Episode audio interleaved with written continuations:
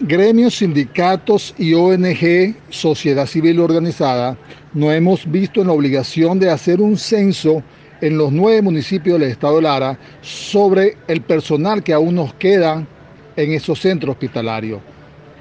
Dada la desinformación o la falta de información por parte de las autoridades, nosotros hemos recopilado que nos queda a nivel general alrededor de un 45 al 50% del personal que debería estar trabajando en los centros hospitalarios.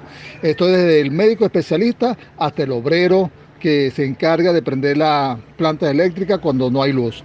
Esta grave situación nosotros la hemos denunciado de manera insistente y oficialmente a la Contraloría del Estado Lara para que abra una investigación sobre este particular tan, tan delicado y no hemos recibido respuesta.